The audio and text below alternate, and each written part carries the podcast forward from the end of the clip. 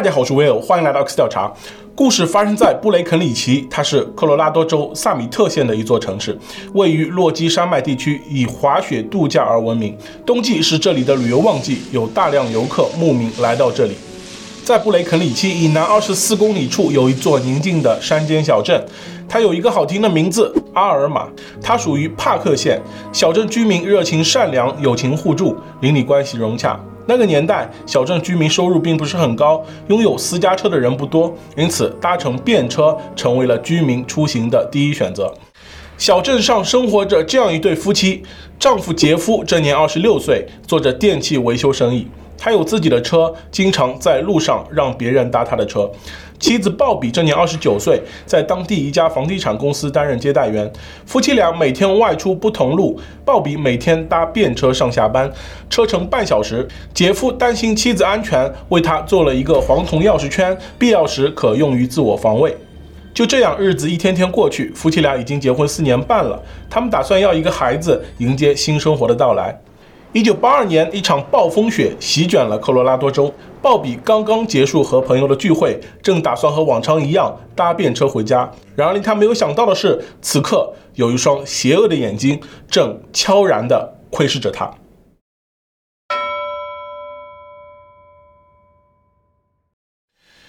一九八二年的一月六日，这天是个星期三。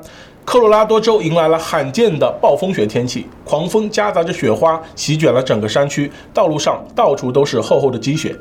电视上轮番播放着天气预报，晚上的气温可能会低至零下三十度，提醒民众注意防范。这天是鲍比升职的日子，下班后他约上几位好友去往了附近的酒吧喝酒庆祝。大家很快忘记了屋外的严寒与暴风的肆虐。傍晚六点二十分，鲍比给丈夫打了一通电话，让对方不用担心，自己聚会结束后就会马上回家。酒吧昏黄的灯光下，鲍比的脸上洋溢着喜悦。朋友们共同举杯庆祝他的升职。下班后的闲暇时光弥足珍贵，几人喝着酒，分享着彼此工作和生活中的趣事，时不时地发出欢笑声。过了一个半小时，时间来到了晚上七点五十分。此时，鲍比觉得有些累了，便与大家告别，起身准备回家。但朋友们似乎玩得还不尽兴，其中一位朋友建议鲍比多留一会，等结束后可以开车送她回家。但鲍比看天色已晚，怕丈夫在家担心她，便拒绝了朋友的好意，先大家一步离开了酒吧。酒吧外，雪花在空中飞舞，寒风呼啸着刮过她的脸颊，冻得她直打颤。街道上只有零星几辆车从她面前穿行，手套难以抵挡严寒。鲍比不断地搓着手，在路边要搭便车。没等多久，一位司机看见了酒吧外的鲍比，并把车停在了他的身边。鲍比感谢了司机的好心，坐进了暖暖的车舱。随着一阵引擎声，汽车载着鲍比消失在茫茫夜色中。另一边，鲍比的丈夫杰夫早早地下了班，回到家中。刚才他接到了妻子的电话，便没有想太多。此时家中有朋友来访，杰夫正忙着招待他。朋友走后，杰夫躺在床上休息，等待妻子归来。就这样，不知不觉的。睡着了，突然杰夫从梦中惊醒，他看了看身边，还是空无一人。此时已经到了半夜，他立刻给妻子打去电话，但无论如何也打不通。杰夫意识到不妙，他穿上棉袄，拿上钥匙，驾车赶往和鲍比一起聚会的一位朋友家中。风雪正在无情地肆虐着，杰夫独自开着车行驶在夜路上，心中越发焦急。冒着大雪，他终于来到了朋友家门口。此刻，朋友已经熟睡，被一阵嘈杂的敲门声叫醒，茫然地打开了门。杰夫来不及赶走肩上的落雪，急切地问朋友知不知道鲍比在哪里。朋友摇了摇头，告诉他鲍比不到八点就已经回家了。对于他之后的去向，朋友表示并不知情。听到这话，杰夫心生了一种不祥的预感。他驾车赶往了二十公里外的布雷肯里奇警局，报告了妻子的失踪。然而，警方告诉他，距离失联仅仅只过去几个小时，不足以立案。这一夜，杰夫辗转难眠。第二天一早，杰夫就在家中接到了一通电话。打电话的人是一位牧场主，住在他们家东北方向二十公里远的地方。原来，这位牧场主在早晨的时候在周边巡视期间，突然看见车道上有一些东西，走近一看，他发现一张驾照和一些随身物品。驾照的主人就是鲍比。牧场主人看到后就拨打了上面的家庭电话，结果联系到了杰夫。接到电话后，杰夫一分钟也不敢懈怠，马上叫上几个朋友一起赶往牧场。沿途中，他们仔细地观察着车窗外的雪地，果然发现了一个异常显眼的蓝色背包。杰夫马上认出，那就是鲍比平时出门背的包。几人下了车，进入雪地，经过一番搜索，他们在背包不远处的地方发现了一只沾血的手套和一张纸巾。接着，他们继续在附近寻找，但始终找不到鲍比的身影。杰夫心灰意冷，去牧场取完驾照后就回到家中。朋友们仍然不放弃，决定到鲍比回家的必经之路上再找找看。他们带着滑雪板来到了胡希尔山口，这里位于布雷肯里奇与阿尔玛中间，距离布雷肯里奇十六公里，海拔三千五百米。由于刚刚经历了一场暴风雪，山口已被厚厚的白雪覆盖，积雪已经有小腿那么高。众人踏着滑雪板进入山口，仔细地观察着四周。不久，他们就在树林下的雪堆里找到了杰夫的妻子鲍比，她已没了声息。接到有人遇害的报警后，大批警员赶到了胡希尔山口现场。由于气温寒冷，遗体已被冻住，其双手被塑料扎带绑在一起，前胸有两处枪痕，蓝色毛衣被子弹划破。法医推断，鲍比的死因为枪伤，凶器是一把中口径的左轮手枪。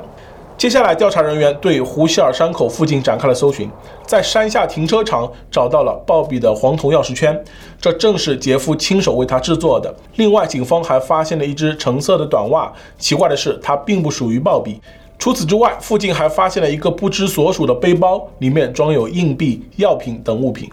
杰夫得知妻子遇害的消息后，悲痛欲绝。他将先前在雪地里找到的手套交给了警方。经过实验室检测，得知手套上的血迹来自一名男性，这很有可能就是凶手的血。由于当时 DNA 技术尚不成熟，警方只能将沾了血的手套作为证物小心保存。那么凶手会是谁呢？当晚让鲍比搭便车的司机有很大的作案嫌疑，但没有人看到鲍比是否上了别人的车。作为丈夫的杰夫，自然而然地成为了警方的第一嫌疑人。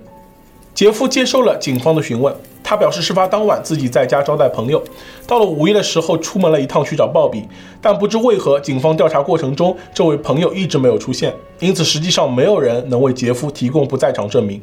鲍比被发现的第二天，布雷肯里奇警方又接到了一宗报案，报案者是一位酒吧员工，他表示自己的同事安妮特在两天前失踪了，短时间内连续有女子失踪，在当地非常罕见，警方立刻予以关注。据查，这位安妮特出生于爱荷华州，这年二十一岁，母亲再婚，家中有四个兄弟姐妹。安妮特是个快乐自由的女孩，梦想成为一名空乘。四年前，安妮特高中毕业后搬到了布雷肯里奇生活。白天，安妮特在假日酒店做管家，晚上则在酒吧做兼职服务生。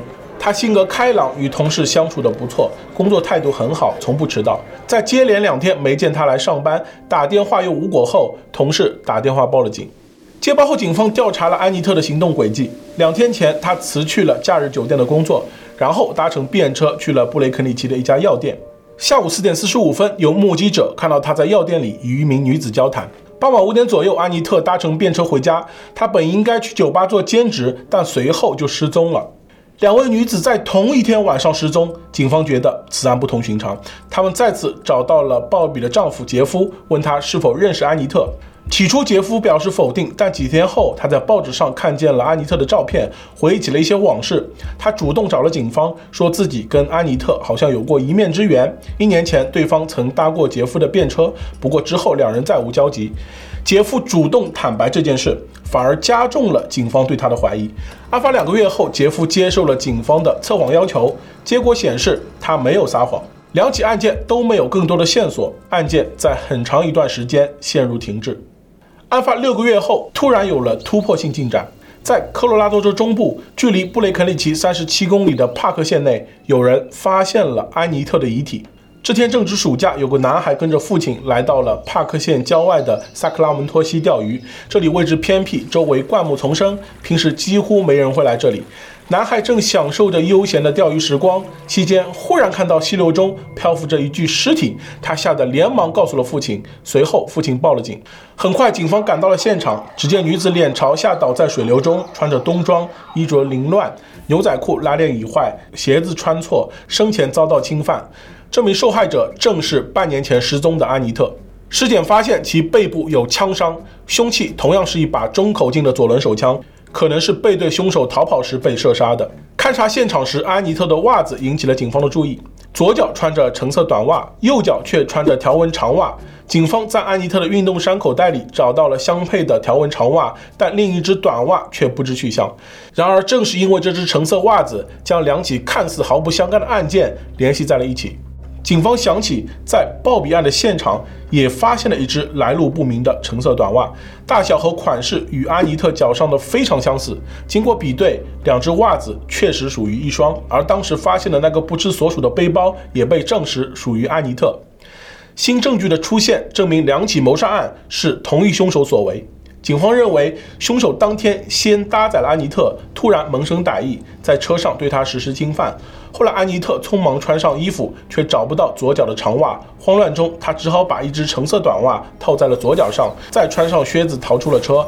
安妮特被凶手一路追赶，背部中弹身亡，右脚的橙色短袜就这样留在了车里。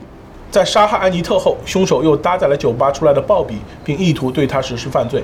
鲍比奋力反抗，弄伤了对方，凶手的血就这样沾到了他的手套上。随后，鲍比胸前中弹，倒在了地上。凶手处理鲍比随身物品时，误以为车上的短袜也是他的，便一起丢弃。然而，接下来警方有了一个发现，在安妮特的钱包中，竟然有一张鲍比的丈夫杰夫的名片。虽然杰夫早在半年前就主动坦白过认识安妮特，但这张名片的出现再次大大的提高了他的作案嫌疑。对此，杰夫解释道：“当时他正在推广自己的电器维修业务，几乎向每一位搭乘便车的乘客都发了一张自己的名片，安妮特也不例外。”杰夫的说法听上去有一些道理，但无法证实，也无法证伪。然而，有些事情就这样巧合。杰夫此前曾告诉警方，他有一种预感，安妮特的遗体会在七月四日被找到，地点在离他家四英里的地方。如今，安妮特在七月三日被发现，地点离杰夫家六英里远。杰夫准确到可怕的预感，如果不是巧合，只能说明是他做的。警方再次对杰夫与受害者的关系进行调查，有邻居表示，说杰夫很关心妻子，两人婚姻和睦，很少看见他们争吵。但也有人表示，鲍比在遇害前两天带回了一块冷披萨。杰夫对此大发雷霆，但说这是杀人动机非常勉强。作为目前唯一同时认识两名受害者的人，杰夫再一次接受了警方的测谎要求，结果再次成功通过。此案发生后，在当地传得沸沸扬扬，一些人对杰夫议论纷纷，指指点点。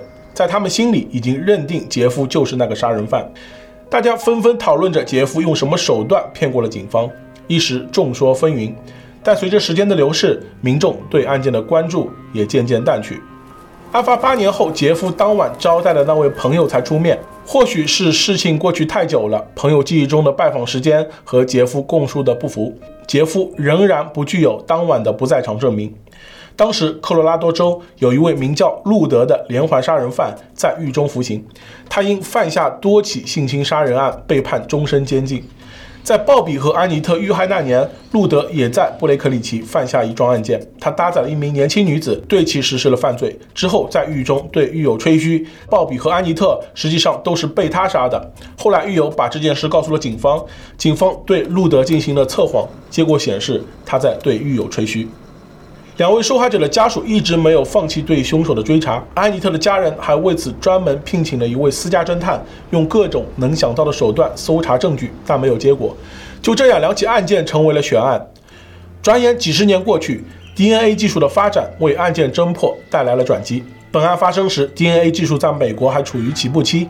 1985年，DNA 技术首次应用于佛罗里达州的一起案件，作为关键证据，成功为嫌犯定罪。两年后，美国首次成立 DNA 实验室，协助各地警方侦破案件、洗清冤案。进入二十世纪九十年代，DNA 技术迅速发展，大大提高了案件侦破的准确性与效率。各州纷纷成立 DNA 数据库与实验室。鲍比的丈夫杰夫与连环杀手路德的 DNA 都被提取，与手套上的血迹样本进行比对，证实两人都与本案无关。一九九八年，警方将凶手 DNA 录入犯罪数据库，但没有匹配之人。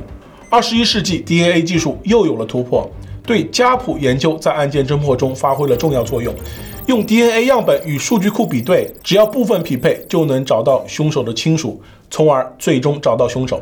二零二一年初，丹佛一家公司接手了对鲍比与安妮特遇害案的基因家谱调查。手套上的 DNA 样本被上传至家谱数据库，结果不负所有人期望，有一对兄弟的多个点位信息与样本匹配。警方因此锁定了两位嫌疑人：布鲁斯·菲利普斯与艾伦·李·菲利普斯。警方首先联系了兄弟中的哥哥布鲁斯，他表示自己从未在事发的科罗拉多州生活过，但他表示跟自己关系疏远的弟弟就住在那里。警方马上对弟弟艾伦进行调查，结果发现他在案发那年就住在布雷肯里奇的郊外，并在当地的矿场工作。嫌疑人艾伦·李·菲利普斯出生于1951年2月。二十二岁时，他让一位搭便车的女子上车，随后把车停在偏僻的路边，用石头击打对方。他也因袭击罪入狱六个月。出狱后，他继续在布雷肯里奇生活。鲍比·安妮特遇害那年，艾伦三十岁，而如今他已经是一位七十岁的老人。如今的他居住在布雷肯里奇附近的克里尔克里克，经营着一家机械维修店，结过三次婚，有一个女儿和两个继子。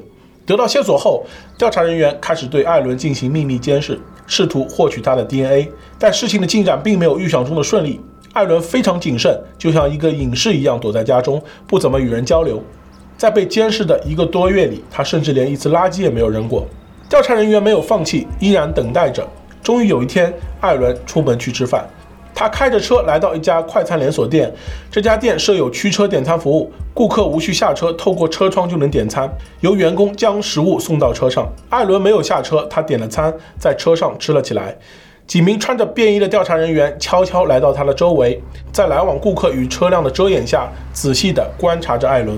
不多久，他就吃完了食物，带着包装袋直接离开。调查人员一路跟着他来到了邮局。艾伦提着快餐袋进入邮局，出来时手上只拿着邮件。在艾伦离开现场后，调查人员赶紧进入邮局搜索。终于，他们在垃圾桶中发现了艾伦丢下的快餐袋，袋子立即被送往了实验室。功夫不负有心人，他们终于从纸巾沾到的唾液里提取到了艾伦的 DNA。比对结果显示，艾伦的 DNA 与手套上的 DNA 完全相符。他就是杀害鲍比与安妮特的真正凶手。次日，在掌握关键证据后，警方在杜门特的一个交通站截获了艾伦，给他戴上了手铐。艾伦被指控犯有两项一级谋杀罪等罪行，但他否认自己与两起案件有关，声称当年的 DNA 证据可能遭到污染。不过，没有人相信他的苍白的辩解。两起悬案的破获立刻登上了全国新闻的头条，受害者的家属不禁潸然泪下。在四十年间，他们经历着常年难以想象的磨难与痛苦，一直坚持为遇害的亲人伸张正义，而他们终于等来了凶手落网的消息。艾伦年轻时的照片也在新闻发布会上向公众公开。警方怀疑他可能犯下更多案件，希望民众提供有关线索。照片放出后不久，有一位老人联系了警方，他名叫蒙托亚，是来自克里尔克里克县的一位老人。而他接下来说的故事令在场的所有人惊掉了下巴。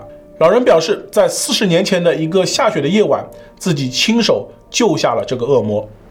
一九八二年一月六日，这天正是鲍比与安妮特遇害的当晚。当年的蒙托亚还是克里尔克里克县的一名消防队长。那天天气状况很糟，暴风雪侵袭了整个科罗拉多州，一些山路被积雪封锁，车辆难以通行。这天，消防队长蒙托亚照常执勤。在午夜前，突然接到了调度员的救援任务。在早些时候，天气还比较晴朗。联合航空公司的一架航班从丹佛飞往加州，杰斐逊县治安官布雷警长就坐在这架飞机上。起飞后不久，航班飞过了瓜内拉山口。布雷透过舷窗俯视山脉，夜幕中一阵忽隐忽现的灯光引起了他的注意。凭借着职业敏感，布雷警长一下就认出了灯光的意义：三短、三长、三短。这正是 SOS 求救信号。看来有人因暴风雪被困山中，需要帮助。布雷警长马上通知了机长，机长将灯光的位置坐标发给了地面调度员。随后，调度员联系到了执勤的消防队长蒙托亚。蒙托亚接到任务后，立即驾车赶往坐标地点瓜内拉山口。他判断对方可能是一名游客，不巧天降暴雪被困山中。目前室外温度很低，还会继续降低到零下三十度，游客随时有生命危险。想到这里，蒙托亚加快了速度，朝着坐标点疾驰而去。接到救援任务的十五分钟后，蒙托亚就抵达了瓜内拉山口。他上到了高处，随后发现了受困者，他正坐在自己的皮卡中发抖。见到前来救援的蒙托亚后，对方激动地说：“哦，上帝，我得救了！”这位受困者就是艾伦·里菲利普斯，是矿场的机械师。巧合的是，蒙托亚也曾经在同一座矿场里工作，他一眼就认出了艾伦，便问对方怎么会来到这个地方。艾伦说自己喝醉了，然后开车回家。突然，天空中下起了暴雪，导致他看不清路。他迷迷糊糊地开进了山里，却怎么也找不到出去的路。雪越来越大，气温越来越低，他的车很快被雪埋没，眼看就要被彻底困在这里。艾伦感到绝望。突然，他听到头顶上有飞机飞过的声音，情急之下，他心生一计，用皮卡车的前灯打出了 SOS 求救信号。没想到飞机上恰好坐着一位懂得信号的治安官，并且看到了灯光。后来蒙托亚就赶到这里，成功救下了他。蒙托亚也感叹艾伦运气好，但他发现艾伦的右眼上方有一块明显的淤伤。艾伦解释说自己刚才去方便，回来的时候没看清路，一头撞到了卡车上。蒙托亚哈哈大笑，载着艾伦离开了山间。他本来想带着艾伦去医院，但艾伦却连声拒绝，说只是不起眼的小伤，没必要去医院。于是蒙托亚就把他送到家，然后离开。这起血液救援事件还引起了当地媒体的关注，许多报纸都刊登了这则新闻。其中一张报纸上的报道甚至出现在了鲍比遗体被发现的新闻旁，现在看起来十分讽刺。艾伦还接受了记者采访，讲述自己惊心动魄的获救经历。当地民众一边感叹着艾伦有这样的好运，一边惋惜鲍比悲惨的遭遇。然而，没有人会想到，这位获救的艾伦。恰恰是杀害鲍比的凶手。虽然 DNA 证据确凿，但艾伦拒不认罪。以下是对其犯罪过程的推测：事发当天傍晚五点，艾伦开着车来到了布雷肯里奇的街道上，行车中发现了孤身一人的安妮特。安妮特此时刚从药店取完药，晚上还要去酒吧兼职，就在路边准备搭便车回家。见安妮特年轻貌美，艾伦心生歹意，他驾车载着对方走了。安妮特的家就在不远处，很快就抵达了目的地。但艾伦没有停下车，反而加快速度继续向前行驶。车子开进了一片更偏僻的地区，这里荒无人烟。安妮特再怎么大声呼救也无济于事。接着，艾伦对安妮特实施侵犯。后来，安妮特趁其不备，推开车门一路狂奔。艾伦担心事情败露，马上下车追赶，之后朝着安妮特的背部开了一枪。安妮特背部中弹，当场身亡。事发之后，艾伦惊魂未定，他把安妮特扔到了溪水里，然后慌忙开车逃离现场。在返回布雷克利奇的路上，他遗弃了安妮特的背包，然后他没有发现车内角落里的一只橙色短袜。此时已经晚上八点左右，或许心里的邪火还未熄灭，他又盯上了在酒吧外等待顺风车的鲍比。在血液的掩护下，他带着鲍比向南方驶去。途经胡希尔山口时，他见四下无人，便把鲍比拉下车，欲对其犯罪。鲍比不从，拿起自卫用的钥匙圈奋力反抗，过程中打伤了艾伦的右眼，血就这样沾到了手套上。艾伦怒上心头，他朝着对方的胸口连开两枪，鲍比倒地身亡。艾伦把鲍比丢弃在了树林下的雪堆中，等待大雪将他掩埋。回到车上时，他才注意到角落里的那只橙色的短袜，便以为是鲍比落下的，便把袜子和钥匙圈一起丢弃在了停车场附近。随后驾车逃离现场。他一路向东行驶，继续处理鲍比剩下的随身物品。他把背包和沾了血的手套扔在了路边的雪地里。又行驶了一段路，他把鲍比的驾照丢在了一个牧场附近。艾伦一路仓皇逃窜，大雪和黑夜让他看不清方向。后来不小心驶入了瓜内拉山口，慌不择路的他驶上了高处，最终被困在了雪地里。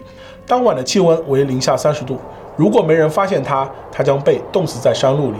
可谁料到一连串的巧合让艾伦成功获救，又偷得四十年的安稳。二零二二年九月，鲍比与阿尼特谋杀案在帕克县开庭审理，庭审耗时两个月。这年十一月，陪审团经过审议后，很快达成了一致，法院宣判。被告艾伦·里菲利普斯两项一级谋杀罪等罪名成立，判处终身监禁，不得假释。年逾古稀的艾伦终于受到了应有的惩罚，他在科罗拉多州的一所州立监狱服刑。然而服刑未满半年，二零二三年二月，七十二岁的艾伦就在狱中去世，原因未知。凶手的惩罚似乎来得太晚太轻，无数民众对此感到愤然。在受害者家属心中，案发后随着时间过去，揪出凶手几乎成为了一件不可能完成的祈愿。是科学刑侦技术的发展让正义最终得到伸张。虽然正义来得太迟，但好在没有缺席。